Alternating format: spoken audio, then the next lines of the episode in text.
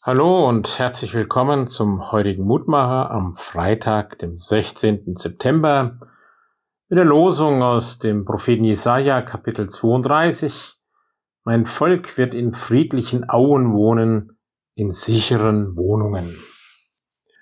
Ja, eine schöne Verheißung. Ein wunderbares Bild dafür, was tief in uns als Sehnsucht steckt, dass wir in Frieden leben, dass wir die Erfahrung von Sicherheit machen. Sichere Wohnungen, friedliche Auen. Er weidet mich auf grünen Auen, daran muss ich denken, jenen Vers aus Psalm 23, dieses wunderbare Bild der ja auch ganzheitlichen Versorgung, die der Hirte in diesem Psalm seine Herde zukommen lässt, ein Bild für Gottes Art, mit uns umzugehen.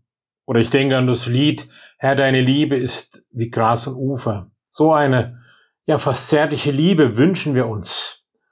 Und wenn wir dieses Bild tief in uns einwirken lassen, dann wünschen wir uns eigentlich das auch für alle Welt.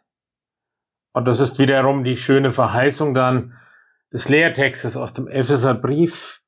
Da sagt der Apostel, so seid ihr nun nicht mehr Gäste und Fremdlinge, sondern Mitbürger der heiligen Gottes Hausgenossen, da Jesus Christus der Eckstein ist.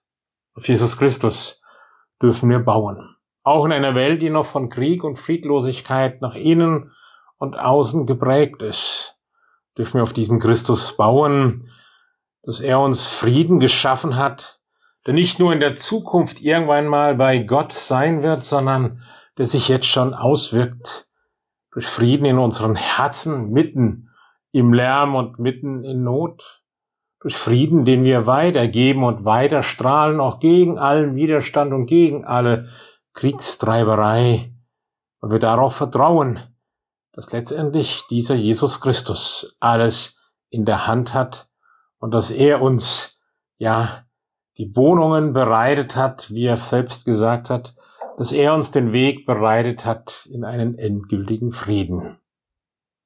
Übermächtiger Vater, lass uns das mal wieder erfahren, dass du uns Frieden bereitet hast, dass dieser wunderbare Traum nicht unerfüllbar ist, sondern dass du alles getan hast durch Jesus Christus, deinen Sohn, dass uns Wohnungen bereit sind, Orte des Friedens, und dass das jetzt schon beginnt, Glauben und Hoffen und in den Zeichen, die wir für den Frieden setzen in unserer Welt.